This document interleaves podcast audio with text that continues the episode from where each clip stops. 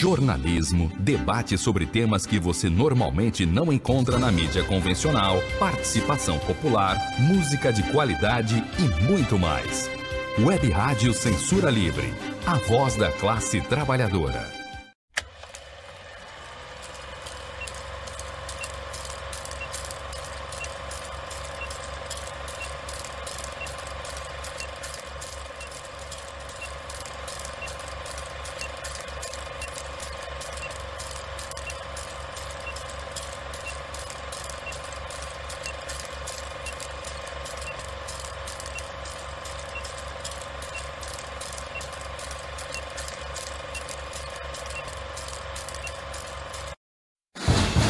Cinema Livre. Tudo sobre o mundo da sétima arte. Apresentação: Wellington Macedo.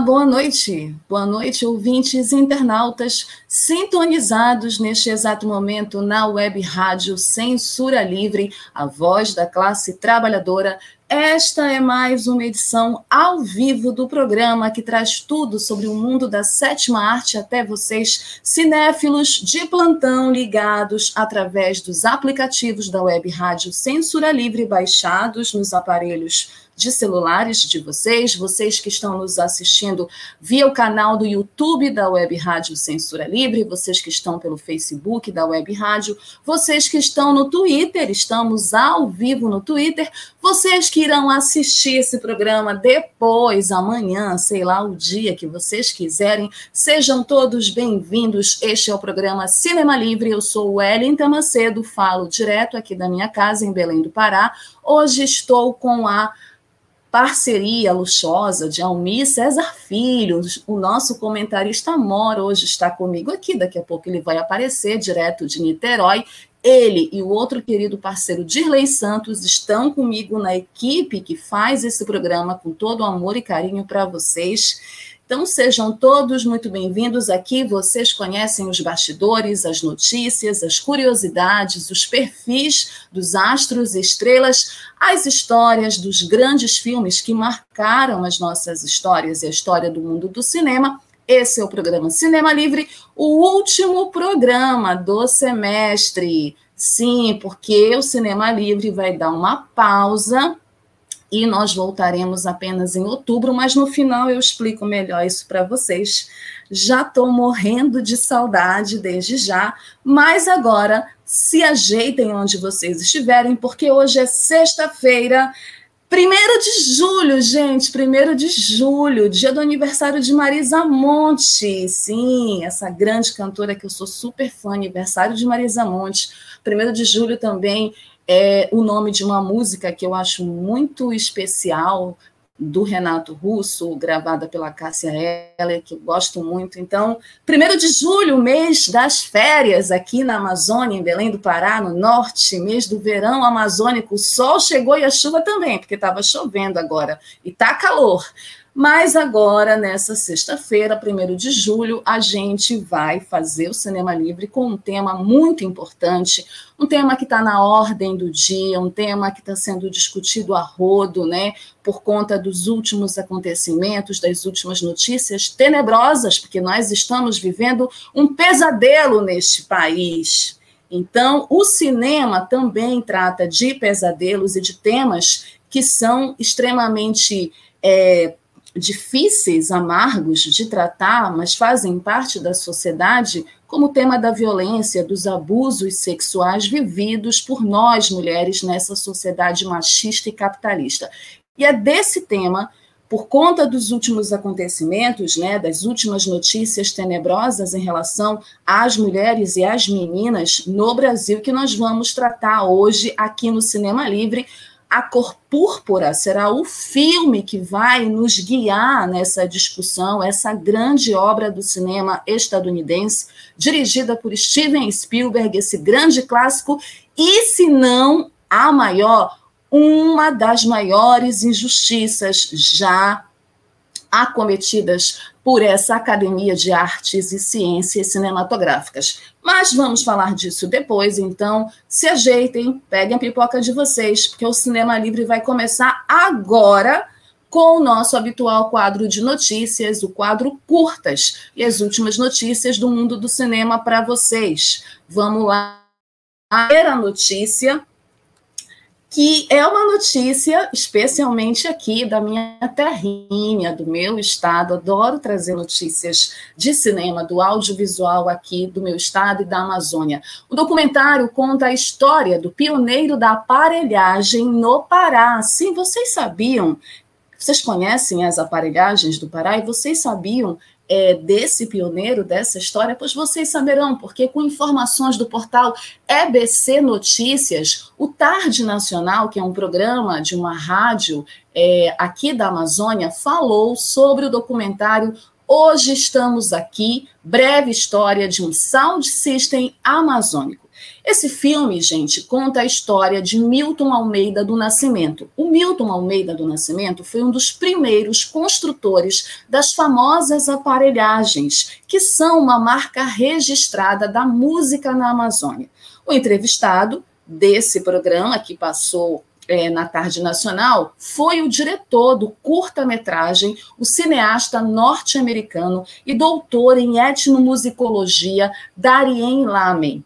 O Lamen, que também é músico, contou como começou o seu interesse pelos ritmos do Pará e como a sua pesquisa o levou ao encontro do pioneiro da aparelhagem no Pará. Segundo ele, o resultado foi o filme que vem sendo exibido em festivais no Brasil e em outros países. Eles acabaram de vir de São Paulo, o filme foi super aceito lá, teve uma...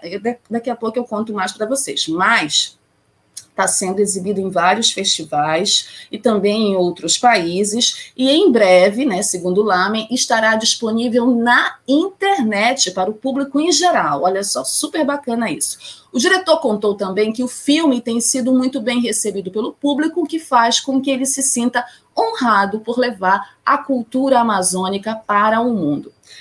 Falando um pouco mais do curta-metragem, é, ele apresenta um retrato íntimo de Milton Nascimento. Milton Nascimento ele nasceu em 1938 e faleceu em 2019. Não Bituca, porque é o apelido dele, né? Era o apelido dele, Bituca, uma figura de relevância histórica no movimento das aparelhagens do Pará, né, desde a década de 1950. A história do técnico de som autodidata, criador da celebrada aparelhagem Alvia Azul, é o ponto de partida escolhido pelo diretor norte-americano Darren Lamen para contar a história das primeiras aparelhagens sonoras de Belém. E o documentário ele foi narrado pela própria família do Milton, é, e mostra também é, a dificuldade de preservar o passado em um cenário cultural que costuma valorizar mais a novidade do que as raízes. Uma história singular e, ao mesmo tempo, universal que aborda questões de memória, trabalho e patrimônio. Gente, eu conheço o Júnior Alve Azul, que é o filho do seu Milton. Conheci o espaço dele, que fica aqui em Belém, num bairro é, lá na na Avenida João Paulo II, né, que é uma avenida aqui conhecida na cidade de Belém, no bairro do Marco, um dos bairros mais populares daqui de Belém. Tive lá e gente, eu tô nesse documentário. Eu nem sabia que eu estava nesse documentário. Minha estreia no cinema, eu estou neste documentário. Esse documentário teve uma exibição em abril aqui em Belém, no Cine Libero Luchardo, eu perdi, porque eu estava trabalhando, não pude assistir. Foi uma sessão única, Estou torcendo que esse documentário logo fique disponível. O Júnior me falou, inclusive foi ele que me mandou essa notícia, que logo é, vai estar disponível. Como eu falei, eles acabaram de voltar de uma viagem e de uma exibição numa mostra em São Paulo, que fez muito sucesso. Então, é um documentário riquíssimo de informações, de detalhes. O espaço do Júnior aqui em Belém ele respira a aparelhagem tem muitos vinis. Nossa, eu tô completamente com saudade já, né? Porque ele estava viajando e nessa volta dele para Belém eu fiquei de ir lá visitar. Eu vou filmar e vou mostrar para vocês aqui no Cinema Livre em breve esse espaço e a gente ainda vai trazer mais novidades sobre esse documentário que em breve vai estar disponível. E eu estou super animada para que vocês vejam logo essa história que vale a pena ser contada, tá bom? Vamos lá, vamos seguindo com o quadro curtas. Não deixem de deixar o like de vocês, de compartilhar o nosso programa, ativar o sininho para as notificações e deixar os comentários de vocês. Seu Almir está aqui comigo e depois ele vai aparecer e ler os comentários de vocês aqui. Então, mandem comentários, me deem boa noite, mandem abraços, beijos. Eu vou adorar ler os comentários de vocês. Comentem sobre as notícias, comentem sobre tudo do programa que eu vou adorar ver e ler com vocês, tá bom? Vamos continuar aqui o nosso quadro curtas. Essa notícia é uma notícia de um dos grandes mestres e gênios das trilhas sonoras do cinema mundial, John Williams, vai se aposentar, minha gente. Sim, porque até os grandes gênios se aposentam. O compositor de grandes trilhas sonoras para o cinema deve se aposentar após filmagens de Indiana Jones 5. De acordo com o site Jovem Nerd, aos 90 anos de idade e com uma vida de serviços prestados ao cinema, embalando a infância de muita gente com suas trilhas memoráveis, John Williams quer um merecido descanso e merece mesmo, gente. Tem todo o direito de querer.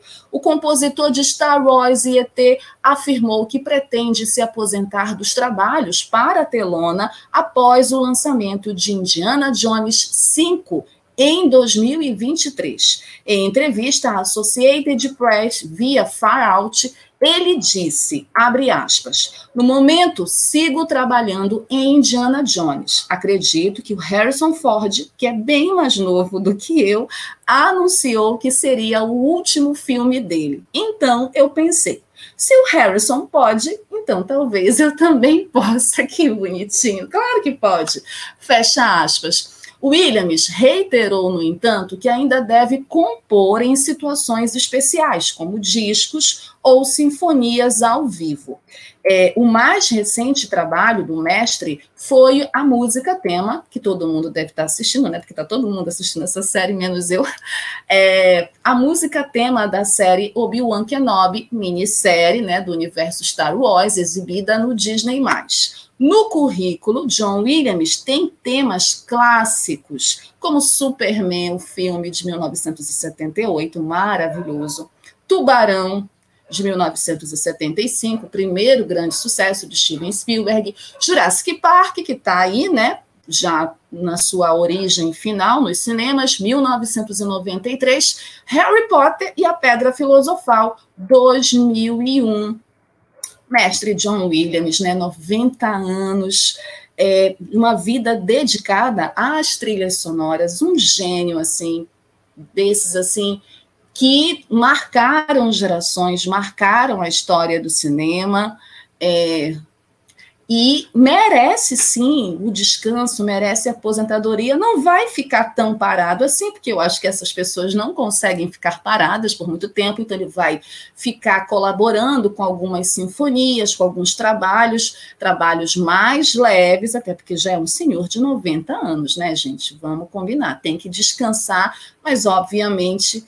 É, que seu trabalho memorável vai ser sempre lembrado e sempre requisitado e sempre é, servindo de exemplo, né, é, de registro exemplar para os futuros, é, para os futuros compositores de trilhas sonoras do cinema. John Williams, sempre eterno, maravilhoso, descanse sim e continue nos brindando com seu trabalho maravilhoso, mesmo sendo em filmes como Indiana Jones, que eu nem sei porque que vão fazer Indiana Jones 5, mas tudo bem, né? Mercado é assim mesmo, Hollywood é assim mesmo, faz o que quer, mas vamos lá.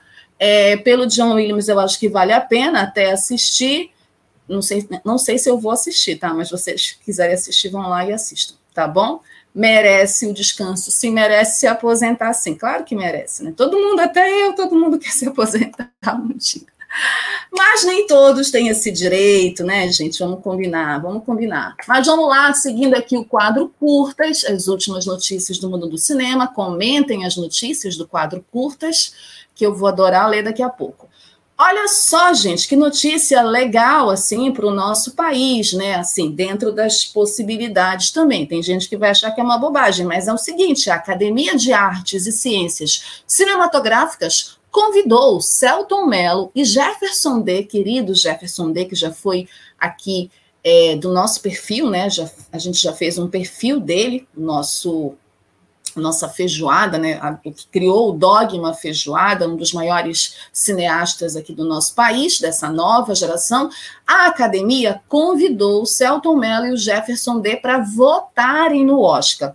Como assim, Wellita? Como é que funciona isso? Bom, com informações do portal Tangerina, é o seguinte: a Academia de Artes e Ciências Cinematográficas revelou na última terça-feira, 28, os 397 nomes convidados para se juntarem à associação. Entre outros benefícios que esse pessoal né, seleto tem, os membros podem votar nos vencedores do Oscar. Gente, tudo que eu queria, né? Eu queria, não quero mais, mas depois eu explico por quê. Mas é isso, eles são os caras que escolhem os, os vencedores do Oscar. E a lista conta com os brasileiros, como o ator Celton Mello, os diretores Jefferson D. e Bruno Barreto, e o documentarista Emílio Domingos. Segundo a academia, os critérios são feitos com base nas qualificações profissionais, além de um compromisso com representatividade, que é um negócio que cada vez mais está sendo exigido no Oscar, né? Inclusão e equalidade. Para vocês terem uma ideia, dos 397 nomes, 44% são mulheres, 37% pertencem a minorias raciais ou étnicas e 50% são de fora dos Estados Unidos. 53 países e territórios foram contemplados. Tradicionalmente, pessoas indicadas ao Oscar recebem o um convite para se juntarem à academia no ano seguinte. Neste ano, são 71 profissionais que concorrem perdão, são 71 profissionais que concorreram à estatueta. 15 desses profissionais, desses 71, foram vencedores da premiação.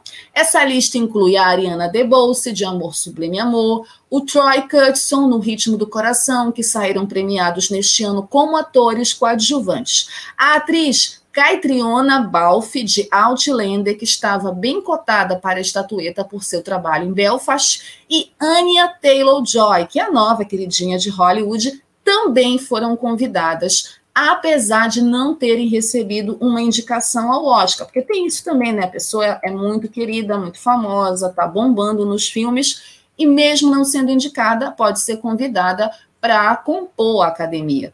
É, além disso, o mesmo vale para os brasileiros. Apesar do Bruno Barreto, para vocês terem uma ideia, ser o cineasta responsável por O Que É Isso, Companheiro, que foi o filme que foi indicado ao Oscar em 1997, naquela antiga categoria de melhor filme estrangeiro, é, ele foi indicado. Ele não ganhou, mas ele foi indicado para a academia. Premiados com o Oscar de melhor canção original, a Billie Eilish e o seu irmão Phineas O'Connell também foram convidados a se juntarem à academia e ajudarem nas votações a partir do ano que vem. Eles são os dois nomes mais pop da lista em uma tentativa de atrair o público mais jovem para as cerimônias. Vale ressaltar, gente, que o convite não significa que os 397 né, membros, as 397 pessoas, na verdade, vão se juntar à academia. Eu posso ser convidada e dizer não. Apenas aqueles que aceitarem a nomeação farão efetivamente parte da organização. E quem foi que disse não para a academia? Quem? Ryan Coogler, sim, o diretor de Pantera Negra de 2018, ele recusou a proposta. Segundo Ryan Coogler, o Oscar promove uma rivalidade entre artistas que deveriam se apoiar. Certíssimo. Certíssimo. Sem comentários. Parabéns ao Celton Mello, ao Jefferson D. São dois grandíssimos profissionais do nosso audiovisual. Não é porque foram convidados para a Academia de Artes e Ciências Cinematográficas que agora eles vão valer mais. Eles são grandes profissionais. Celton é um grande ator, um dos maiores atores do nosso cinema, das nossas artes. Tem se revelado um diretor muito sensível os filmes do Celton são maravilhosos, eu gosto muito, principalmente do Palhaço, que é um filme que me toca muito. Jefferson D nem se fala, né? Maravilhoso, Brother, o filme do Gama, né, do Luiz da Gama que a gente falou aqui. Enfim, gente, eles merecem todo o reconhecimento do mundo. São grandes artistas e merecem principalmente o reconhecimento do público brasileiro. O Celton já tem, Jefferson D precisa ser mais reconhecido e conhecido, certo? Vamos lá, vamos seguindo aqui o quadro curtas, as últimas notícias do mundo do cinema. Gente, essa notícia vai agradar muita gente que é fã da Barbie, que é fã da Margot Robbie, que é fã do Ryan Gosling, né? É uma suposta sinopse de Barbie live action com a Margot Robin é revelada. E aí a internet parou, gente. Eu não conseguia ver outra coisa na minha timeline que não fosse essas notícias, essa sinopse sendo espalhada, mandada, um monte de gente mandando sinopse no Twitter também, muita coisa. Vou explicar. Com informações do portal Cinebuzz, a semana ficou agitada para a nova live action da boneca Barbie. Isto porque, além de diversas fotos e vídeos dos bastidores, a produção estrelada por Margot Robin, de Aves de Rapina, e Ryan Gosling, de O Agente Oculto, pode ter tido a sua sinopse revelada. Pode ter tido, tá, gente? Tem muito marketing aí. Mas vale lembrar que ainda nada foi oficialmente confirmado. Por isso que eu estou dizendo, pode ter tido. Eles podem mudar tudo também. A novidade, ela foi revelada por uma conta no Twitter que supostamente, tudo é supostamente, gente, adoro isso. Supostamente está atualizada sobre tudo o que acontece na produção da Greta Gerwig. Eu adoro essa diretora, inclusive é só ela que vai me fazer assistir esse filme, se eu for assistir, tá? Porque eu não gosto da Barbie. Pronto, falei. A Greta, para quem não conhece, é a diretora de Histórias de um Casamento, um dos filmes que mais bombaram nesses últimos tempos, protagonizado pela Scarlett Johansson, pelo Adam Drive, um filmaço muito bom. Eu gosto muito dela Acho ela uma diretora foda e é por isso que só ela me faria assistir essa live action da Barbie. Mas aí, qual é essa sinopse, Wellington, que vazou? Bom, a sinopse que vazou fala que supostamente o filme vai se passar numa espécie de Barbie Land, terra da Barbie. Uma bela e colorida sociedade com Kens e Barbies. Sim, muitas Barbies e muitos Kens Ken e Barbie deixam a Barbie Land e vão para o mundo real. Aí que começa a confusão, porque o céu, né, o CEO da, da Mattel, né, o cara lá que manda na Mattel, que vai ser no filme vivido pelo Will Ferrell, vai atrás da dupla para trazê-los de volta. Essa Barbie Land seria uma espécie de uma terra assim da perfeição, né? Com todos os estereótipos e os padrões de beleza, né? É, estereótipos bem machistas, o que incomodaria muito a Barbie, segundo essa suposta sinopse. E o Ken, que é o personagem que o Ryan Gosling vai fazer, seria um idiota, que a gente já sabe, né? Quem, assim, essa seria uma, uma versão idiota desse personagem, assim, que é muito parecido com o que é retratado na vida real. Aí a Barbie estaria muito chateada com isso, isso faria eles brigarem, então aí eles saem da Barbie Land, vão para o mundo real e muitas coisas vão acontecer nessa tal aventura deles saindo desse lugar, dessa sociedade, vindo para o mundo real. A Gail além de dirigir o longa-metragem, ela vai assinar o roteiro de Barbie ao lado do seu marido, o Noah Baumbach. Os detalhes da trama estão sendo mantidos em sigilo, gente. Eles só estão soltando o que eles querem, né? E na verdade estão soltando ou jogando boato, porque eu não acredito em nada, não. Eu só acredito vendo.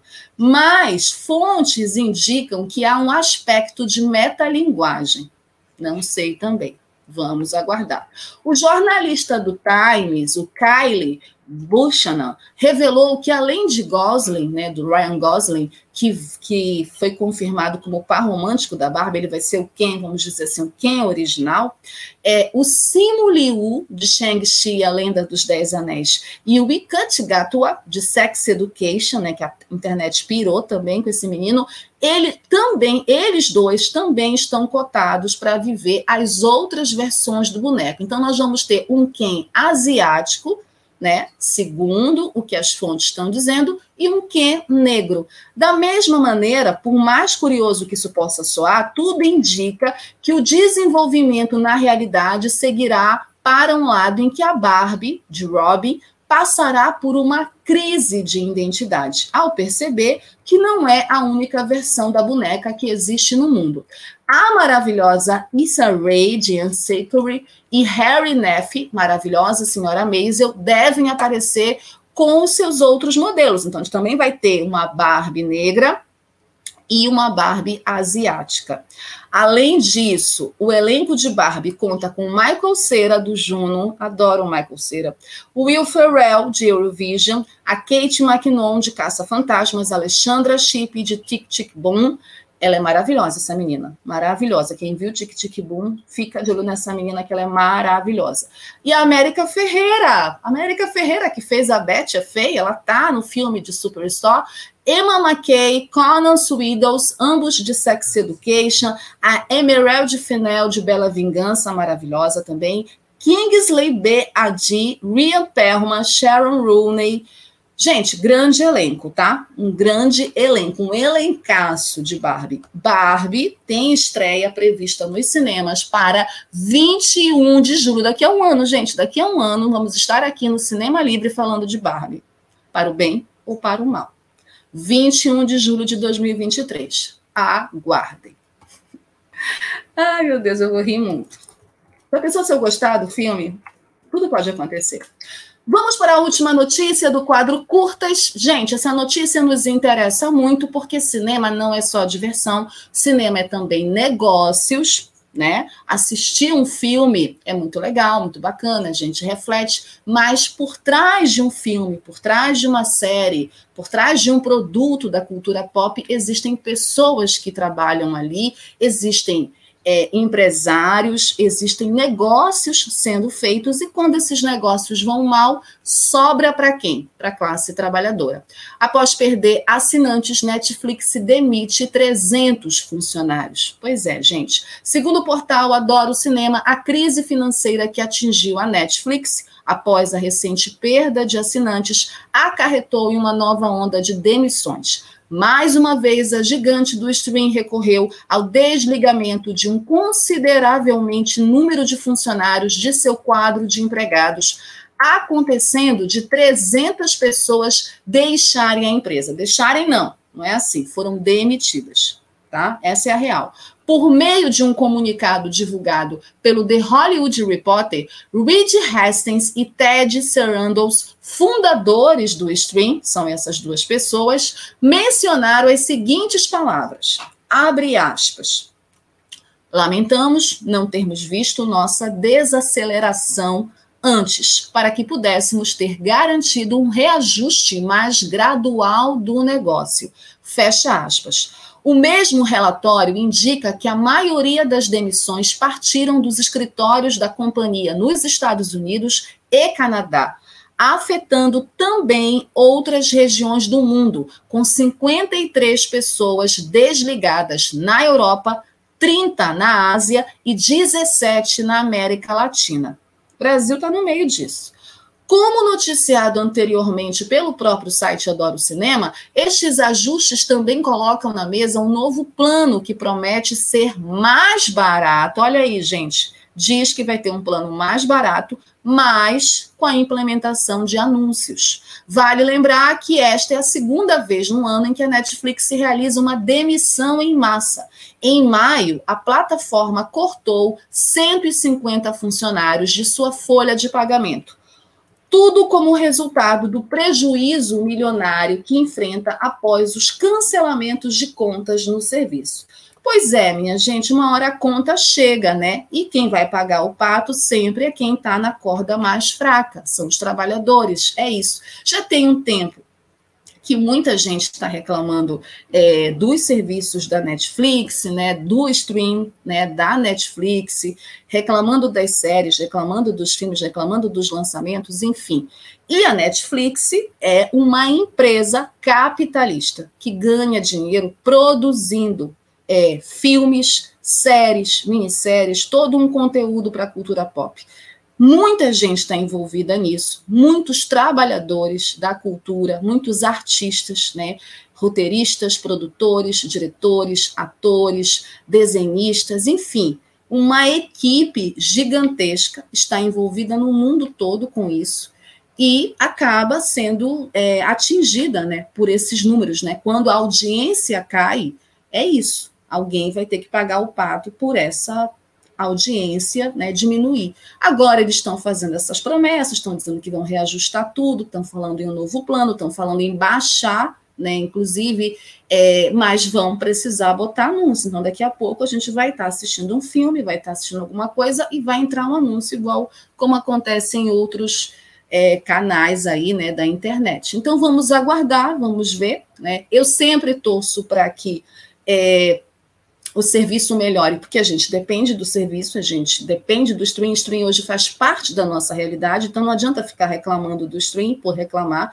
Eu, claro, sou não abro mão do cinema, não abro mão de ir ao cinema, mas o stream é importante também e faz trabalhos importantes, é um espaço importante. Eu que quero trabalhar com isso, é, Quero poder também trabalhar nesses espaços, né? O Cinema Livre está aqui, outros programas também.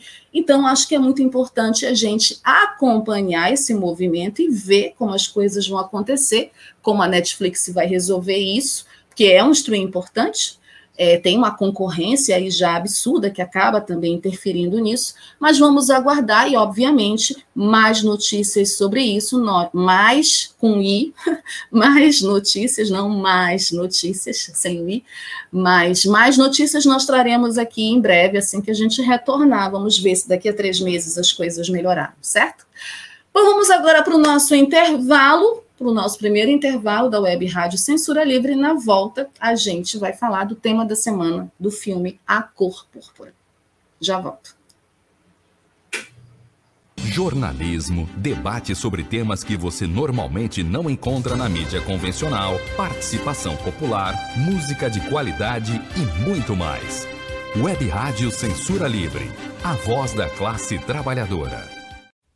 Para manter o projeto da Web Rádio Censura Livre de uma mídia alternativa, buscamos apoio financeiro mensal ou doações regulares dos ouvintes, de amigos e parceiros, já que não recebemos recursos de grandes empresas, políticos ou partidos. Seja um apoiador regular e ouça o agradecimento no ar durante as edições dos nossos programas. Sua ajuda é muito importante para nós.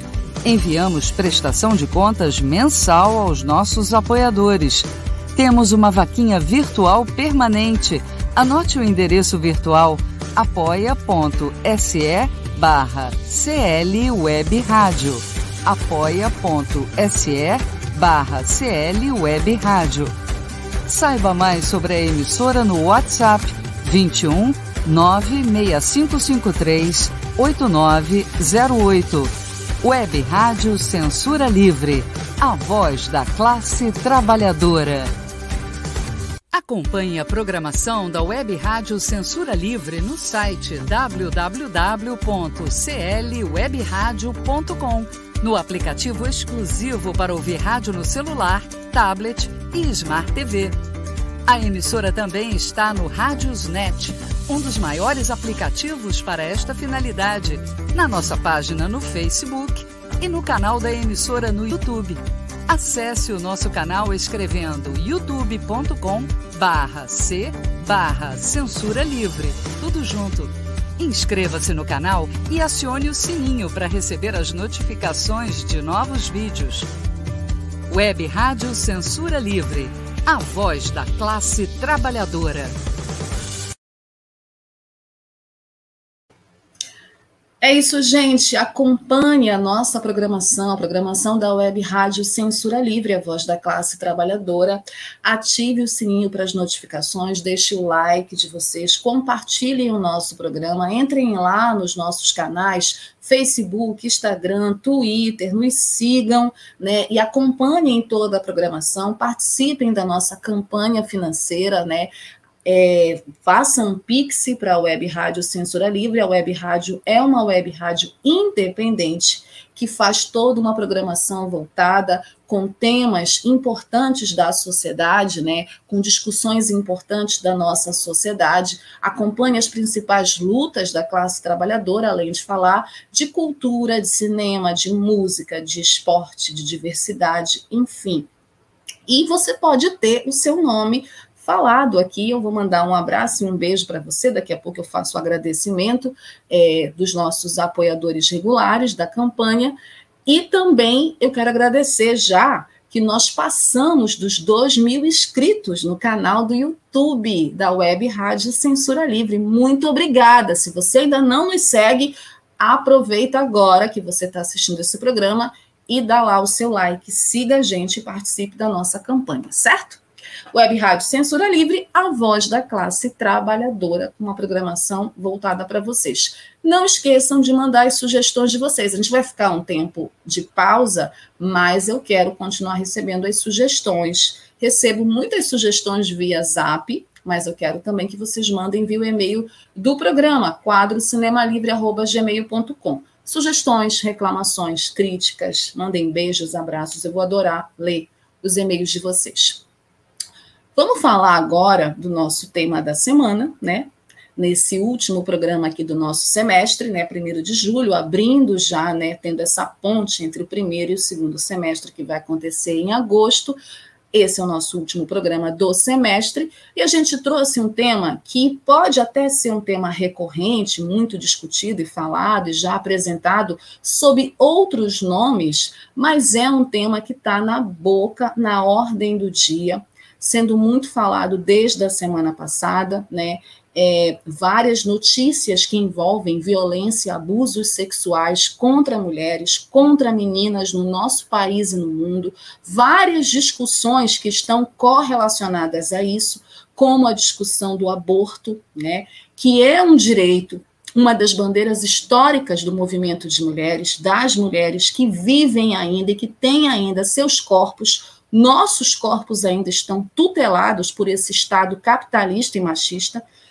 É, então, tem notícias como, por exemplo, a perda do direito ao aborto legal nos Estados Unidos, ao mesmo tempo que tem conquistas em países da América Latina, como a Argentina e a Colômbia.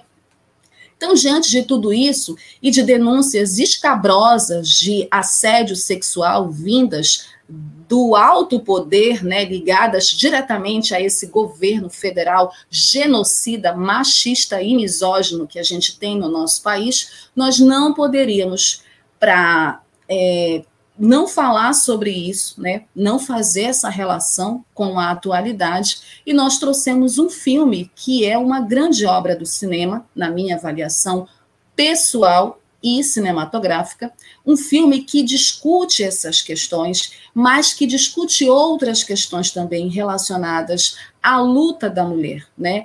A o papel da mulher nessa sociedade capitalista, machista, racista, misógina, LGBT e fóbica, né? Lembrando que agora, dia 28 passado, foi o dia do orgulho LGBTI, o dia de relembrar a revolta de Stonewall, inclusive uma revolta que começou sendo organizada por uma mulher trans e negra nos Estados Unidos. Muito importante a gente demarcar isso também. E aí a gente trouxe para a gente falar um pouco sobre esse tema, que sim, é um tema espinhoso, não é um tema fácil de falar. E para mim, gente, foi muito difícil trazer esse filme aqui. Por quê? Porque há muito tempo eu não assistia esse filme, porque eu tinha feito um pacto comigo mesma que eu não ia mais assistir esse filme. Então, tá vendo como eu faço esses sacrifícios por vocês? fiz esse sacrifício de trazer esse filme que me marca muito, que me marcou muito, é, e que sempre que eu assisto eu caio em lágrimas. Então, se uma hora dessas aí eu chorar, não, não fiquem preocupados, eu estou bem, mas é porque tem a ver com tudo que envolve esse filme. Eu estou falando de A Cor Púrpura. A Cor Púrpura, que é um filme de 1985, dirigido por um dos grandes cineastas de Hollywood, Steven Spielberg, num dos seus primeiros grandes sucessos cinematográficos. A Cor Púrpura é um filme estadunidense de 1985 do gênero drama, dirigido por Steven Spielberg, com roteiro de Meno Maides, baseado no romance epistolar da premiada autora afro-americana, uma das maiores escritoras do mundo, Alice Walker ganhou o Pulitzer, para vocês terem uma ideia da importância desse livro na literatura americana e, em particular, na literatura afro-americana. A Alice Walker ganhou o Pulitzer, que é um dos maiores prêmios é, literários, né, é, dado por escritores nos Estados Unidos. O filme ele tem um grande elenco, um elenco maravilhoso de atores que vocês conhecem, amam e gostam. Danny Glover, monstro, um monstro. Ele é um grande ator e ele está um monstro nesse filme no pior sentido. Whoopi Goldberg, maravilhosa, gente, no seu primeiro grande papel para o cinema. Margaret Avery, maravilhosa como a Shug. Oprah Winfrey. O que falar de Oprah Winfrey? Vou falar mais da Oprah Winfrey já já. Maravilhosa também. A Hai Dao Chong, uma atriz maravilhosa que fez vários filmes nos anos 80, depois sumiu, nunca mais soube dela, linda. E o Lawrence Fishburne, sim, novinho ainda, antes de ser o Morfeu da Matrix, Lawrence Fishburne, novinho, também está nesse filme e um elenco maravilhoso. A música e a produção desse filme foi feita por nada mais, nada menos que Quincy Jones, quem não sabe quem é o Quincy Jones, o Quincy Jones foi o grande parceiro do Michael Jackson nos principais discos do Michael Jackson. Ele dirigiu e montou né, e produziu Thriller, que é o maior álbum de música do Michael Jackson. Ele também produziu We Are the World, que é o maior single que o Michael Jackson e todos aqueles outros grandes artistas fizeram justamente nesse ano, 1985, para arrecadar fundos para o continente africano. Quincy Jones é um dos caras da Motown, que foi uma das grandes gravadoras da música afro-americana nos anos 60 e 70, enfim. Grande equipe que o Steven Spielberg se somou, se juntou para fazer esse filme, essa adaptação, que conta a história de Sally, no início do século XX, na Geórgia, Estados Unidos, Sally, de 14 anos, é estuprada pelo pai e tem dois filhos, que lhe são tomados logo ao nascerem. Pouco depois, casa com Mr. Albert, o personagem do Danny Glover, que estava interessado, na verdade, na sua irmã, Annette, é, e a é vivida pela Acossua Buzia, o nome da atriz, Acossua Buzia. Ele estava interessado na Net, mas acaba se casando com a Sally. E ele a trata como empregada e babá de seus três filhos. Quando a sua irmã Net vem morar com eles, Mr. Albert tenta violentá-la, mas Net consegue fugir.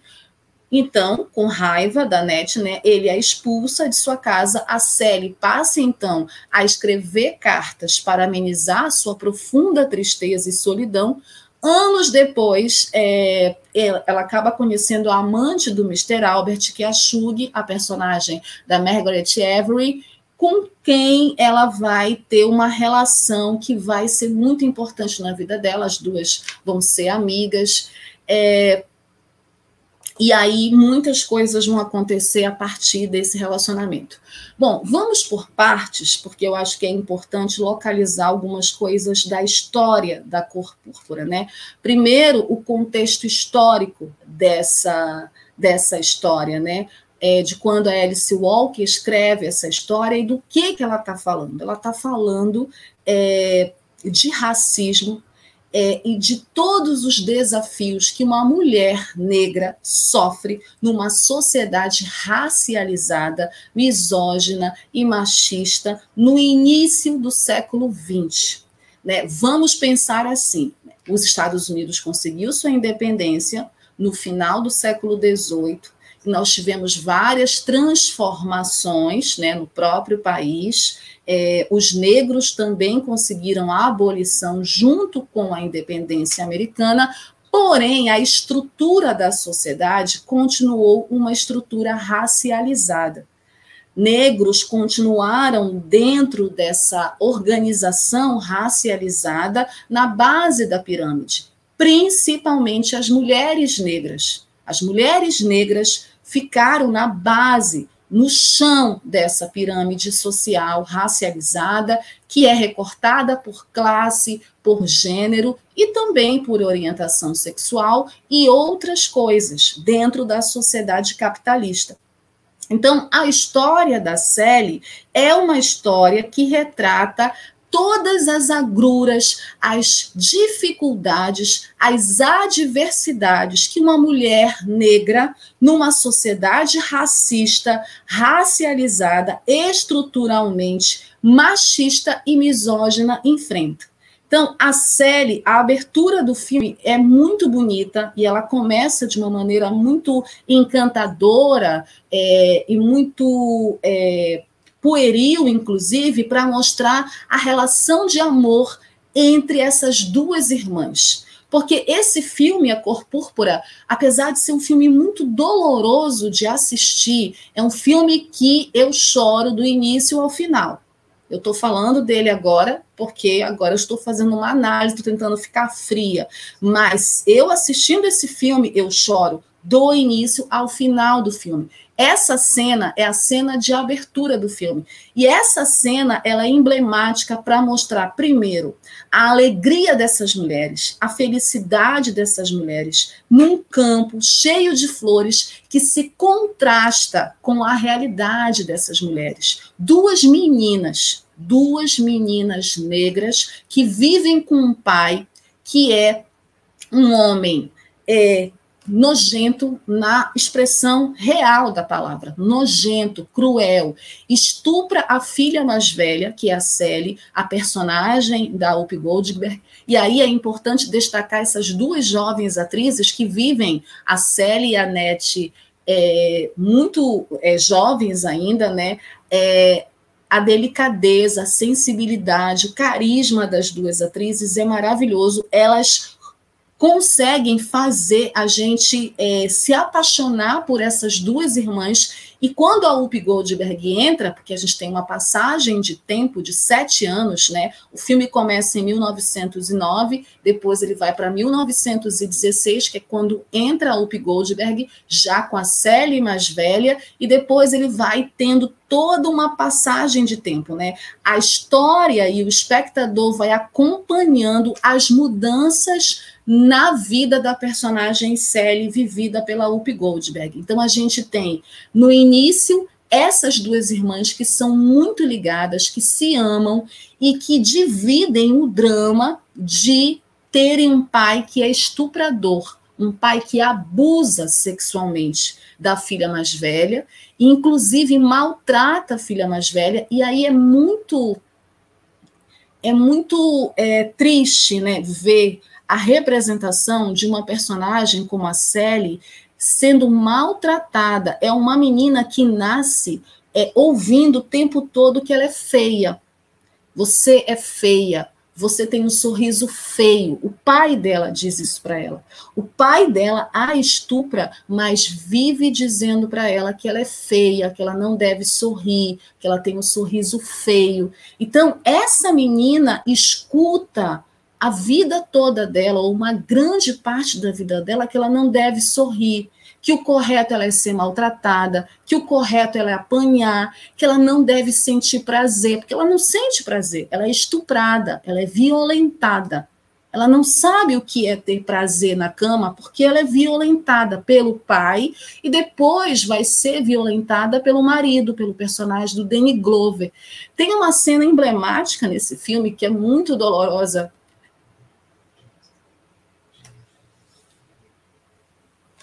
que é muito dolorosa de assistir, que é quando entra a personagem da Oprah Winfrey, porque a Sally, ela é essa representação da resignação de uma mulher negra que sofre maus tratos a vida toda, que aceita que é feia, que aceita que não é nada, que aceita que as pessoas a usem e façam o que quiserem dela, mas ela tem outras mulheres fortes no caminho dela, porque a Alice Walker, inteligentemente, né, e o Steven Spielberg respeitou isso no filme, é, ela, ela constrói outras personagens que vão é, de contraste com a personagem da Whoopi Goldberg. Então a gente tem primeiro a irmã dela, a Ned, que é uma menina muito forte, ao contrário da, da personagem da Whoopi Goldberg. Ela é forte, ela não aceita ser estuprada, ela foge do pai, depois ela vai fugir do marido, do Danny Glover, que por isso a expulsa, porque ela não aceita ser estuprada, ela se defende. A gente tem a personagem da Whoopi Goldberg, a Sophie, que casa com o enteado da Whoopi Goldberg, é uma mulher forte forte, que não se deixa dominar pelo marido, não se deixa dominar. Inclusive, essa cena emblemática e dolorosa de assistir que me emociona é a cena em que o personagem Harpo, que é o enteado da Up Goldberg, quer ser respeitado pela Oprah Winfrey que é que a mulher o respeite, porque na cabeça dele a mulher tem que ser submissa a ele. Então o pai dele manda ele bater na personagem da Oprah Winfrey. E a personagem da Whoopi Goldberg, a Sally, também manda ele bater nela. Para vocês terem uma ideia do quão ideologicamente a cabeça dela foi educada para acreditar que, é, que as mulheres precisam apanhar, que as mulheres merecem apanhar. Então ela, ele dá, ela dá esse conselho para ele, mas ele acaba levando o revés, porque é ele que apanha no filme. E aí a Oprah Winfrey tem um diálogo maravilhoso em dizer para a personagem da Whoopi Goldberg que é muito difícil ser mulher numa família de homens e que ela tem que brigar com todo mundo, brigar com o pai, brigar com a sociedade, brigar com o marido para ser respeitada e ela não achava que ela tinha que brigar inclusive com a outra companheira, que no caso é a personagem da Whoopi Goldberg, para também ser respeitada. Então a gente tem essa jornada da personagem Sally, né, é, a partir do envelhecimento dela e da expectativa de reencontrar a irmã, porque elas são separadas e ela é tão solitária nessa dor dela, né, e nessa vontade de encontrar a irmã, que o que faz companhia a ela é o livro Oliver Twist, né, que ela fica lendo, então ela lê esse livro, o filme todo, e as cartas que ela escreve para a irmã até ela encontrar a outra personagem, que também vai ser muito importante na vida dela, que é a Shug, a amante do marido. É a grande paixão do personagem do Danny Glover, que é a personagem da Margaret Avery, que vai trazer para a Célia essa mudança, essa outra perspectiva que vai fazer a Célia se amar, a Célia conhecer a autoestima, que vai fazer a Célia se olhar no espelho sem se achar feia, passar um batom, se maquiar, achar bonita a cor da pele dela, achar bonito o cabelo dela, achar bonito o rosto, o nariz, o sorriso dela. Ela tem um sorriso tão bonito e ela vai entender que o sorriso dela é bonito, não um sorriso feio. Então, a personagem da Margaret Avery é esse símbolo que vai fazer ela lutar para superar toda a violência, todos os abusos sofridos é, a vida toda, né? inclusive dos enteados, inclusive das crianças e das outras pessoas ao redor.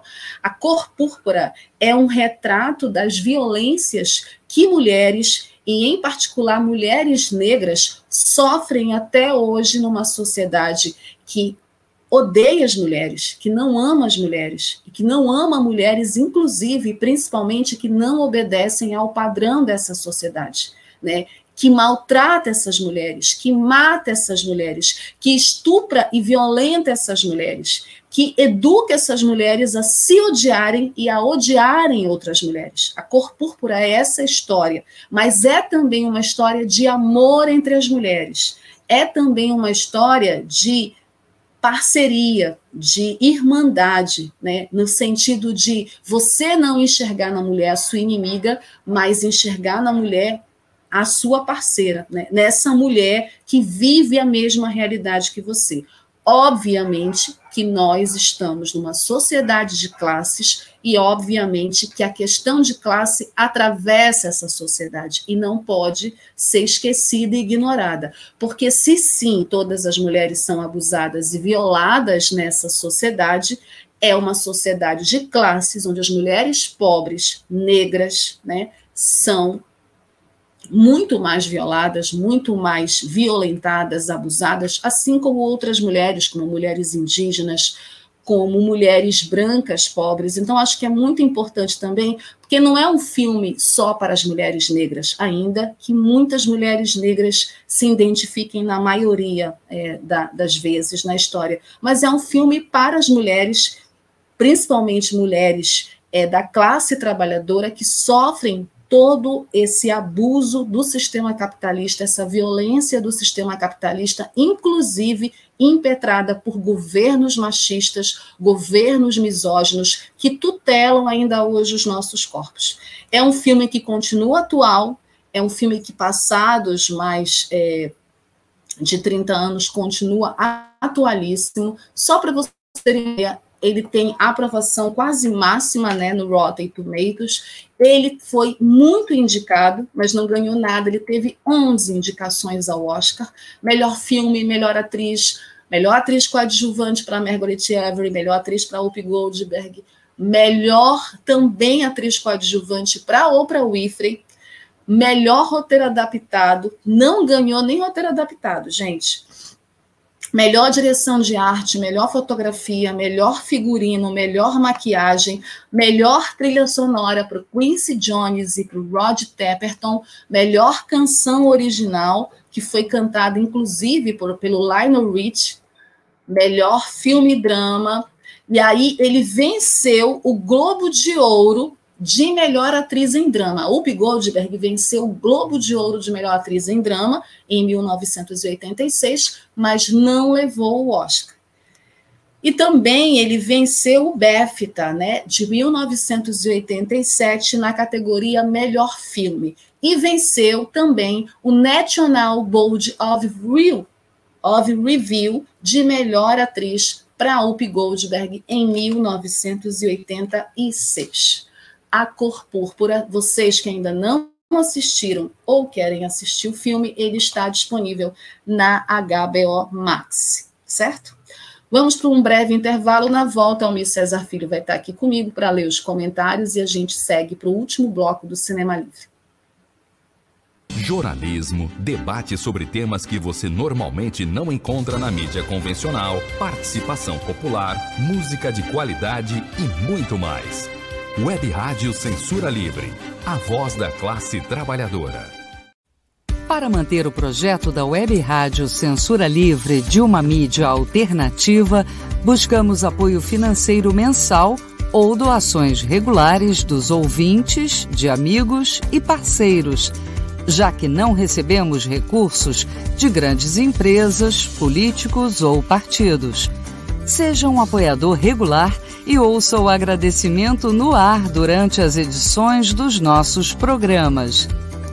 Sua ajuda é muito importante para nós. Enviamos prestação de contas mensal aos nossos apoiadores. Temos uma vaquinha virtual permanente. Anote o endereço virtual apoia.se barra CL Web Rádio. apoia.se barra CL Web Rádio Saiba mais sobre a emissora no WhatsApp 21 96553 8908. Web Rádio Censura Livre, a voz da classe trabalhadora. Acompanhe a programação da Web Rádio Censura Livre no site www.clwebradio.com, no aplicativo exclusivo para ouvir rádio no celular, tablet e Smart TV. A emissora também está no Rádiosnet, um dos maiores aplicativos para esta finalidade, na nossa página no Facebook e no canal da emissora no YouTube. Acesse o nosso canal escrevendo youtube.com barra C barra Censura Livre. Tudo junto. Inscreva-se no canal e acione o sininho para receber as notificações de novos vídeos. Web Rádio Censura Livre. A voz da classe trabalhadora.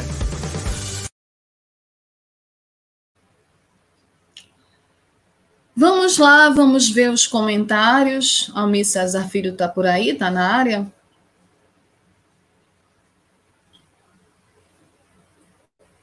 Olá, Wellington. Olá, amigos ouvintes.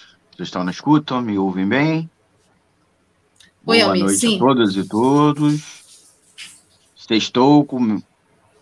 Vou, antes de passar os comentários, é, agradecer os ouvintes que deram aquele like.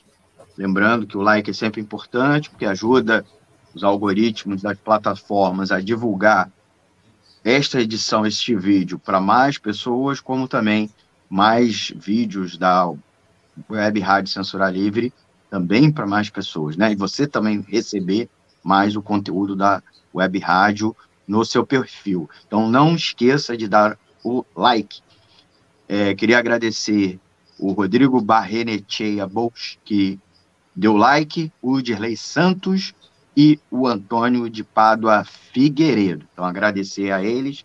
E Beijos para vocês, meninos.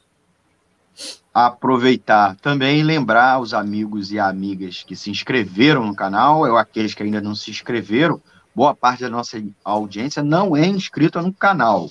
Então, a gente tem quase o dobro de visualizações, tanto no Facebook quanto no YouTube e agora também no Twitter, de pessoas que não estão inscritos. Então se inscreva no canal. A gente no YouTube recentemente passou de 2 mil inscritos, né? Já, inclusive, rapidamente, já estamos em menos de uma semana, tivemos aí mais de quase 50 inscritos, mas pedi para ter mais inscrições, né? Você inscrito no canal, você recebe notificações, aproveita, clica o sininho, né? que você indica na plataforma que quer receber notificação de novos vídeos é, da programação da nossa rádio, tá bom? É, colocar aqui os comentários, é, tivemos, no, hoje a, a galera tá uma boa, tá uma boa audiência, mas não está comentando, não, então a gente só teve os dois comentários que a gente botou na tela mais cedo do Rodrigo é, ele comenta sobre o filme Obi-Wan, aliás, a série, né? Ele estava falando sobre o John Williams, né? Obi-Wan já concluiu e é muito boa, vale a pena ver, né? Que é a série que está aí na plataforma. Vou ver, Rodrigo, de- vou ver. E que a trilha sonora é feita pelo compositor original, né? Da trilogia Star Wars. Então, é se você não, tá, não gostou da série, pelo menos curta a série, porque tem uma ótima trilha sonora, né? O Rodrigo também comentou sobre é, o filme que está em produção, né? A, a Barbie. Nossa, Barbilândia é visão do inferno, reticência. É... É, né? né? Bora ver, né? Outros dirão que não, né? É o céu, né? Depende de Bora qual ver. critério, né? Pois é, verdade. Verdade. Obrigada, gente. Obrigada pelos Ah, um comentários. último comentário da Sara Uchoa. Sempre bom ter a Wellington conosco. Perfeito. Obrigada, Sara. Obrigada mesmo. Bom ter você aqui conosco também. É isso que o Almir falou. Vocês aí que visualizam e assistem o programa, sigam a página, né? Se inscrevam no canal, né? Ativem o sininho para as notificações, deixem o like de vocês, compartilhem esse programa aqui para os amigos, para os contatos. É importante porque ajuda no engajamento do programa e também do canal. É isso, Almir? Vamos lá, então Aproveitando vamos que seguir temos aqui. Obrigada. tempo, agradecer o pessoal que também colabora, né? Os apoiadores financeiros da rádio. E botando aqui na tela a nossa chave Pix. Certo, vou já já mandar um abraço para todos, né, para os apoiadores, o Adriano Espíndola Cavalheiro, o Alexandre Elias, o Antônio Felipe, o Cláudio, Cláudio Márcio, Tunai Melo, do Bola Viva, beijo e abraço para a galera do Bola Viva, o Clayton Koff, a Vânia Luz, Coletivo Casulo, Gabriel Tolstói, Gelta Xavier, João Paulo Ribeiro, Lohan Neves, Thaís Rabelo e Wendel Setuba. Um abraço, muitíssimo obrigada pelo apoio de vocês. Vocês se juntem à turma desses apoiadores queridos e importantíssimos para a manutenção do nosso projeto, do projeto da Web Rádio Censura Livre, certo? A chave Vamos Pix está na tela, é o 3295 4696 0001 81. É isso. Wayne. Obrigada, Almir. Valeu. Valeu também, obrigada pela Fiquem tua aí, ouvintes, acompanhem os próximos quadros do programa que ainda não acabou. A Almir estava preocupado comigo porque eu estava chorando. É doloroso, doloroso às vezes fazer cinema, ver cinema. É muito doloroso, mas são ossos do ofício e a gente tem que ir lá enfrentar as coisas. Mas vamos lá, vamos seguir, porque o programa não acabou. E também essa discussão desse tema que traz o filme A Cor Púrpura também não acaba no filme, né? Nós trouxemos aqui para o nosso quadro Dicas cinco filmes que também exploram essa temática dos abusos, da violência contra a mulher, né? E a gente tem aí já o primeiro filme na tela que o Almir César Filho colocou.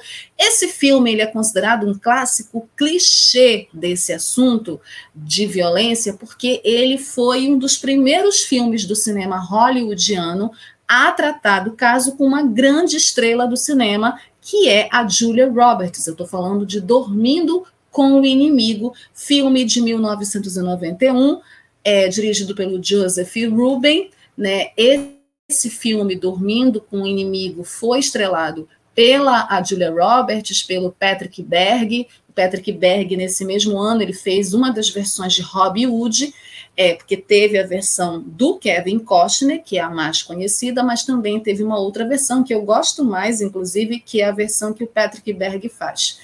E esse filme Dormindo com o Inimigo, dirigido pelo Joseph Ruben é, é um clássico dos anos 90, porque ele fala justamente dessa questão é, de você viver uma relação abusiva, né? A personagem da Julia Roberts, que tinha acabado de sair do grande sucesso Uma Linda Mulher, ela está no papel dessa esposa vítima de constantes abusos e atos violentos do marido opressor, vivido pelo Patrick Bergen.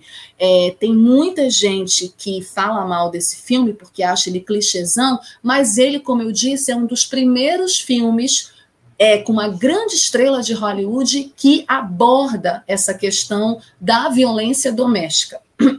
Perdão.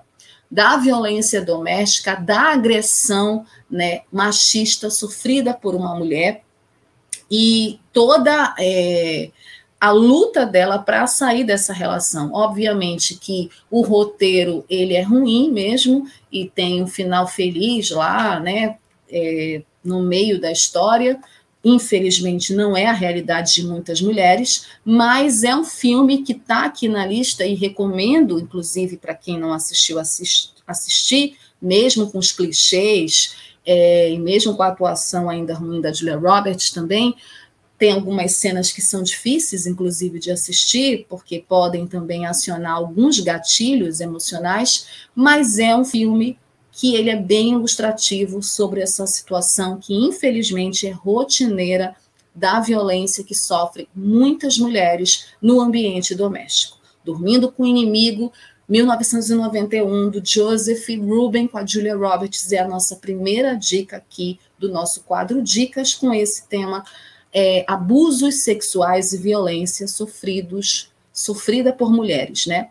O segundo é um filme muito famoso também, gente, muito querido por uma grande parcela e audiência de cinéfilos no mundo todo, porque é um filme do Almodova, né? Tem a assinatura do Pedro Almodova. Fale com ela, um filme de 2002 do Pedro Almodova é, eu lembro que quando eu assisti esse filme a primeira vez, ele me incomodou muitíssimo, muitíssimo. E ele é de um ano que foi o mesmo ano que eu assisti o Tudo Sobre Minha Mãe, que é o meu filme favorito até hoje do Almodóvar.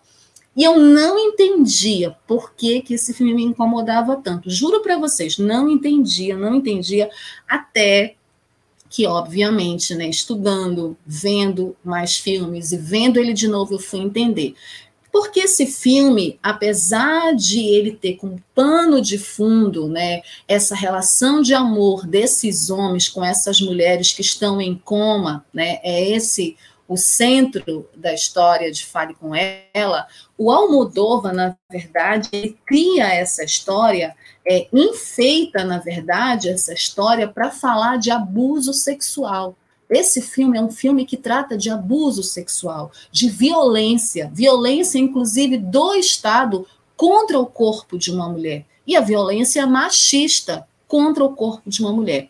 É, ele vai tratar do abuso sexual e do estupro de uma forma absurda e, ao mesmo tempo, é, tentando romantizar, muitas pessoas acham, inclusive acusam o Almodova, as pessoas que não gostam do Fale Com Ela, acusam o Almodova de tentar romantizar, mas na minha avaliação, ele, na verdade, mostra é, um lado abusivo né, do homem a partir do personagem do Javier Câmara, que eu demorei muito para perdoar. Eu só fui perdoar o Javier Câmara no filme Truman, com Ricardo Darim, que ele está, depois de muitos anos, fazendo um outro papel, porque ele ficou muito na minha cabeça marcado por esse personagem. Que é, esse filme Fale Com Ela, é a história de dois homens que amam duas mulheres. É a história da toureira Lígia, vivida pela Rosário Flores, e do jornalista Marco, vivido pelo Dário Grandinetti, do enfermeiro Benigno, que é o personagem do Javier Câmara, e da bailarina em coma Alicia, personagem da Leonor Waite. Então, essa relação é, desses homens com essas mulheres, a partir dessa história de amor, o Almodóvar aproveita para mostrar toda a perversidade da sociedade machista em relação aos abusos sexuais vividos por mulheres. Fale com ela, continua um filme obrigatório na filmografia do Almodóvar e muito importante porque ele trata dessa temática de uma maneira que assim a gente vai pegando a história aos poucos, vai se chocando aos poucos e quando termina o filme a gente fica com uma sensação tão grande de incômodo, sabe? É uma sensação que até hoje toda vez que eu vejo esse filme ela me persegue. Assistam, fale com ela, 2002, Pedro Almodova, certo? Nossa terceira dica, o terceiro filme aqui do nosso quadro Dicas, que trata dessa questão de abusos sexuais e violência, é um filme de 2003, não é tão conhecido assim no grande público, Pelos Meus Olhos. É um filme dirigido pelo Insia Boijan, mas tem uma, uma temática interessante pelos meus olhos, por isso que eu trouxe para cá, né? É, a história desse filme, que é uma história que se, é um filme espanhol, é do mesmo país do Almodóvar, e ele foi o vencedor do Goya de 2004, o Goya que é considerado a maior premiação do cinema espanhol. É da diretora Isia Bojan e conta a história de Pilar, a Laia Maru, a Pilar, que numa noite resolve fugir do seu marido violento, levando junto o seu filho. O filme ele retrata um modelo do processo de fuga. O marido que se diz arrependido, a esposa que acredita e volta para novamente perceber que as atitudes violentas não terão fim. É um filme muito duro, muito realista. O próprio trailer mostra isso, né? Tá no YouTube e ele é muito real, por isso, inclusive, é, ganhou o Goya, porque é um filme que retrata justamente a naturalização da violência machista, do abuso machista do marido para com a mulher, de como a sociedade é permissiva em relação a isso, né? E como é difícil de assistir esse filme, porque a gente já sabe tudo o que vai acontecer. A gente já sabe que ela vai sair de casa com o filho, não vai querer continuar essa relação, mas que ele vai atrás, vai pedir para voltar, vai dizer que mudou e ela vai aceitar por uma série de pressões que várias mulheres sofrem na sociedade. Então, pelos meus olhos, é um filme real, duro e amargo, mas que retrata essa realidade naturalizada da violência doméstica. Assistam. É, o nosso quarto filme, nossa quarta dica, é uma dica nacional. é um filme muito conhecido e muito importante, apesar também de tratar de um tema muito espinhoso e difícil, inclusive, de assistir. Anjos do Sol é um filme de 2006, é, dirigido pelo Rudi Lageman. É um filme protagonizado pelo Antônio Calone e grande elenco, e vai tratar dessa temática do abuso sexual de meninas, é, da exploração sexual infantil. É um filme duríssimo, né, inclusive vencedor de prêmios é, internacionais é, por retratar uma realidade, infelizmente, que ainda é presente no nosso país. É, com cenas fortes de agressão, é sempre o primeiro que vem na nossa cabeça, principalmente quando a gente vai falar de obras que retratam a questão da exploração infantil, do abuso e da violência. A Maria, que é a personagem da Fernanda Carvalho, tem 12 anos, mora no interior do Nordeste do Brasil, vinda de uma família muito pobre, seus pais decidem vendê-la para trabalhar como prostituta em um garimpo aqui na Amazônia. Então, o filme ele vai retratar essa realidade dessas meninas vendidas muitas vezes por famílias pobres de trabalhadores, né, mandadas para a prostituição muito novas, é, e vai procurar chamar a atenção e discutir com cenas fortes, duras, sem dourar a pílula. Eu fiquei com muito ódio do Antônio Calone nesse filme, eu confesso, porque ele está muito bem é, nesse papel, né, desse explorador. E é um filme obrigatório também, mas difícil de assistir. Anjos do Sol, 2006, Rudy Lagman é a nossa quarta dica. E a nossa última dica para fechar o nosso quadro Dicas é um filme é, diretamente do Egito. Achei muito interessante também. É Cairo 678, um filme de 2010 do Mohamed Diaby. É, esse filme que também vai explorar essa temática do abuso e da violência né, dessas mulheres nessa região, né, no Egito, ele vai falar sobre é, essas mulheres que, inclusive, como todas as mulheres na sociedade machista, são tratadas como loucas. Ele trata do assédio às mulheres na sociedade egípcia, extremamente machista, onde a justificativa desses atos é sempre de que a culpa é da mulher. Não só lá, né? Aqui também. E aí, é, mas é uma sociedade muito mais reacionária, muito mais conservadora. Então, o filme ele vai fazer uma denúncia dessa sociedade, da realidade dessas mulheres nesse local, né? E como essa violência é tolerada pelas próprias autoridades, né? Que não protegem as mulheres, que não garantem os direitos dessas mulheres. Então, a gente tem três protagonistas nesse filme: a Faiza, a Seba e a Nelly, todas sofrem assédio diariamente e devem permanecer caladas, porque nem o direito de falar sobre isso elas têm. Então, é um filme que retrata a objetificação dessa mulher nessa sociedade, né, o quanto ela é diminuída, quanto ela é oprimida, subalternizada, é, mas é, a partir também da, a partir da luta dessas mulheres, do protagonismo dessas mulheres, o filme também traz uma mensagem de esperança. Cairo 678, está na Netflix. Se você tem interesse em assistir filmes egípcios, está lá na Netflix para vocês. Cairo 678 de 2010 do Mohamed Diab, certo?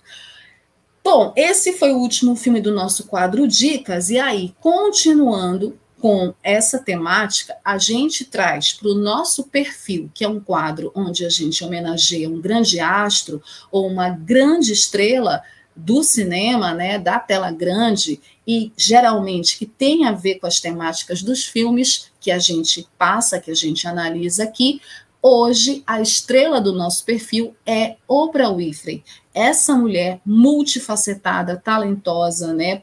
multiversátil, apresentadora, atriz, roteirista, cantora, enfim, dona da sua própria emissora de televisão, indicada ao Oscar, e que na sua vida, na sua realidade, é uma vítima de abusos Então, aqui a gente não está só fazendo uma homenagem à estrela, mas também a gente está aqui apresentando o exemplo de uma pessoa que viveu na pele o que a Sally viveu na cor púrpura, né?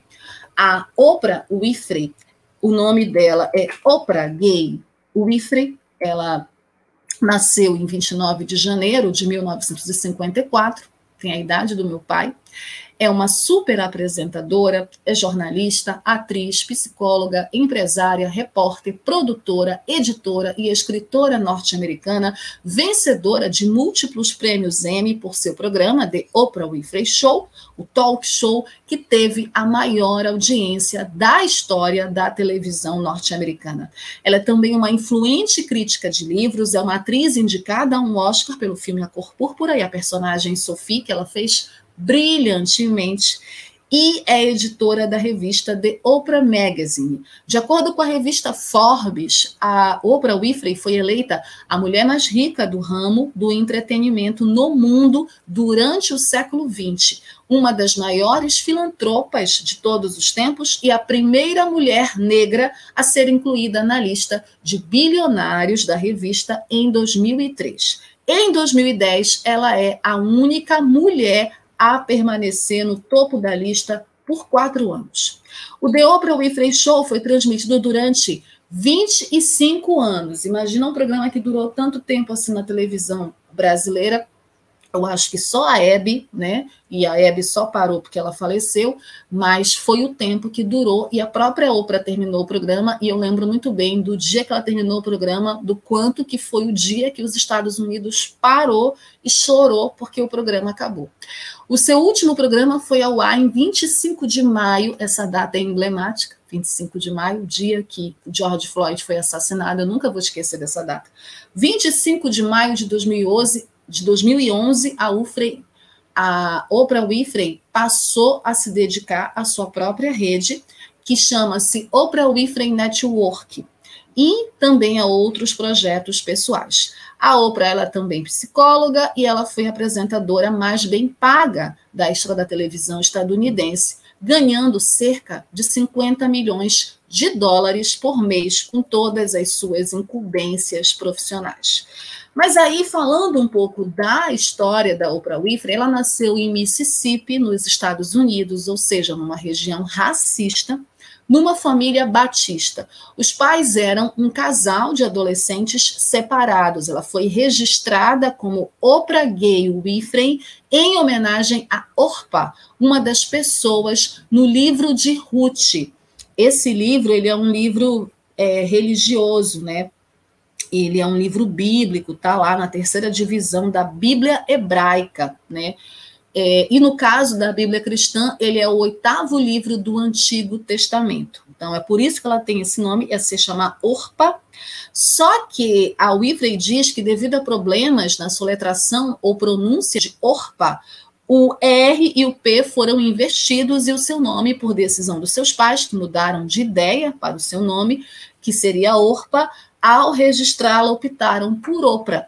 A sua mãe, a Vernita Gayuli, era dona de casa. O seu pai se chama Vernon Wifrey e atualmente vive em Boston, nos Estados Unidos. O pai da Oprah, ele, ele serviu as Forças Armadas, né, quando ela nasceu. É, foi uma gravidez inesperada, teve muitas brigas entre os pais dela. O pai da Oprah não queria ter filho naquele momento e nem tinha um namoro fixo com a mãe dela. Depois que a Oprah nasceu, ele a registrou, apesar de não morar junto com a filha, e às vezes ele a visitava, ou seja, abandono paterno. A mãe da Oprah, já sozinha desde a gravidez, viajou para o norte dos Estados Unidos para trabalhar. E quando a menina completou alguns meses de vida, a Oprah passou os seus seis primeiros anos de vida longe da mãe. Ela foi morar num sítio, numa zona rural, muito pobre, com a avó dela materna, né? E aí é, ela não viu o pai, né? Morava longe da cidade, a mãe só telefonava às vezes, a avó da Oprah ensinou ela a ler antes dela ter cinco anos e levava ela para a igreja, onde ela recebeu a alcunha de apregadora. pela habilidade que a Oprah sempre teve de se comunicar e de recitar versos da Bíblia. Quando a Oprah ainda era criança, a avó batia muito nela. Então, assim, os primeiros abusos da Oprah foi na família. Ela apanhava muito da avó dela, né? Principalmente se ela não soubesse cantar e recitar esses versos bíblicos. É... E quando ela se comportava de qualquer maneira que a avó considerasse mal, né? Considerasse ruim. Bom, aí quando ela teve seis anos, a mãe dela foi buscá-la, né? Trouxe ela de volta. Eles se mudaram, elas se mudaram para um bairro é, numa cidade de Wisconsin. É, e a mãe dela era menos rigorosa que a avó da Oprah e ela ficava o dia inteiro sozinha, a Oprah. A mãe dela era uma mãe solo que tinha que trabalhar e deixava a Oprah sozinha em casa. Então, a sua mãe que sustentava a casa sozinha, né? Porque o pai, quando aparecia, dava uma pensão muito pequena. É em 1963, aos nove anos, que começam as histórias de abusos sexuais que a Oprah sofre, né? Pelo seu tio e pelos seus primos adolescentes, tá? Pelo tio e pelos primos adolescentes que foram morar com ela e com a mãe para fazer companhia a ela e acabaram a, abusando. Né? É, eram parentes da mãe dela, né? batiam nela, é, e além de estuprarem ela com frequência, é um grande trauma que a Oprah né, tinha na vida, né, teve na vida, inclusive era constantemente ameaçada. E eu trouxe essa história aqui para vocês, que é uma história ruim de falar, inclusive, para demonstrar que é de uma pessoa como a Oprah Winfrey e que é esses abusos são cometidos por pessoas de dentro da própria família. Então são pessoas muito próximas. É até uma forma também da gente ficar, infelizmente, mais atento a tudo isso. Bom, a Oprah tem uma história de superação e de vida, né? E assim, no cinema, principalmente, que é quando ela vai aparecer, ela atuou a primeira vez justamente na cor púrpura, é justamente num filme que trata de abusos. Olha essa coincidência, né? O que ela viveu na vida dela, ela acabou tendo que retratar no seu primeiro filme no cinema. No ano seguinte, a Oprah foi indicada ao Oscar de melhor atriz coadjuvante pelo papel da Sophie, mas perdeu o Oscar para Angélica Houston.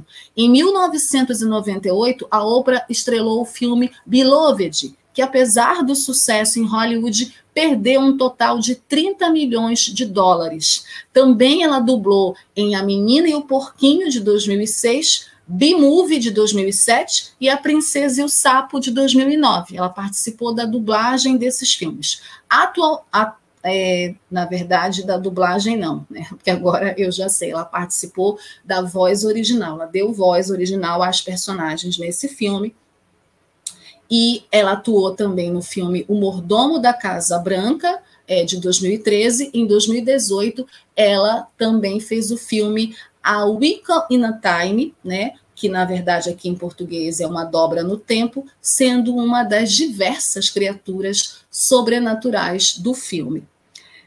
Ela tem vários trabalhos né, na rádio. Gente, ela é uma grande comunicadora, né, uma inspiração, inclusive para mim. Né? Tem canal de TV, tem programas, é, teve esse talk show que foi a maior audiência da televisão norte-americana. Agora ela tem essa emissora que ela cuida. É uma mulher de negócios, então é uma mulher que se tornou uma mulher burguesa de negócios, uma das pessoas mais ricas e mais influentes dos Estados Unidos. Essa é a vida da imortal é, Oprah Winfrey, né? Da imortal e maravilhosa Oprah Winfrey, que inclusive é muito engraçado porque é uma mulher rica, conhecida mundialmente, mas quando viajou para a Alemanha e entrou numa loja para comprar uma bolsa num shopping caríssimo, sofreu racismo.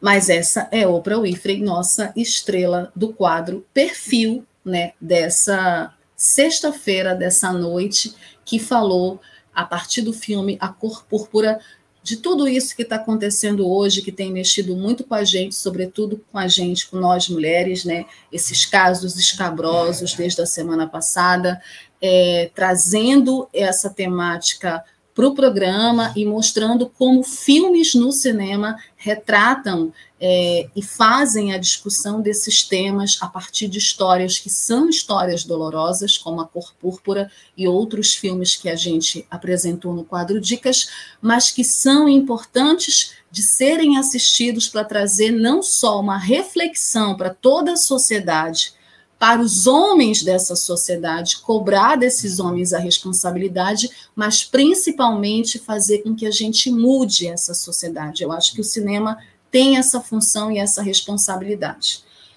Bom, gente, com isso, né, com esse quadro, a gente encerra o programa dessa noite, dessa sexta-feira, 1 de julho de 2022. Eu quero agradecer muitíssimo todos vocês que ficaram comigo até agora aqui, mesmo aqueles que não comentaram. Agradecer ao Almir Cesar Filho, que fez hoje equipe comigo, parceria comigo. Agradecer os apoiadores. Esse é o último programa, gente, desse semestre. O programa Cinema Livre vai dar uma pausa né, de três meses por conta das eleições, de uma agenda aí de eleições que eu vou ter que cumprir. Olha, o Otoniel chegou. Beijo, Otoniel. Obrigada é, que eu vou ter que cumprir nesses próximos três meses. É, vai ser muito corrido. Eu espero ver vocês em breve, em outubro. Em outubro, o Cinema Livre volta com tudo, com novidades. Quem me segue nas redes sociais vai acompanhar as minhas análises de outros filmes pelas redes sociais, Facebook, Instagram, me segue lá. Sigam a página da Web Rádio Censura Livre, sigam a programação da Web Rádio Censura Livre, que vai continuar. O Cinema Livre vai reprisar alguns programas nesses três meses, que a gente não vai ter programa ao vivo, então vocês não vão ficar órfãos de cinema. A gente vai fazer um especial de programas assim legais para reprisar, principalmente para quem não assistiu programas mais antigos. E eu vou estar de volta em outubro. Espero assim que a gente já esteja numa conjuntura melhor. Espero que as coisas estejam melhores. Vou me esforçar para isso, inclusive durante esses três meses que vão passar aí. E, gente, se cuidem, se cuidem muito, por favor, assistam cinema, assistam produção nacional, tem um monte de filme legal estreando aí. E vamos torcer para dias melhores para o cinema e para todos nós. E né, é, notícias melhores que não que não sejam relacionadas a abusos e a violência contra as mulheres e que a gente siga lutando por um mundo sem abusos e sem violência contra ninguém, é, porque está bem difícil. Um país democrático, isso, Toniel. Um país melhor para todos nós. Beijo, gente. Se cuidem até outubro, hein? Outubro, hein? Olha, gente, sejam responsáveis, hein? Temos muitas decisões a tomar. Sejamos responsáveis. Vou fazer a minha parte, façam a parte de vocês. Assistam muito cinema, vou sentir saudades, mas em outubro a gente volta. Fiquem ligados nas reprises do Cinema Livre e na programação da Web Rádio Censura Livre. Ai, gente, tá difícil dizer tchau. Tchau, gente! Beijos, cuidem-se, até outubro. Cinema Livre. Tudo sobre o mundo da sétima arte. Apresentação: Wellington Macedo.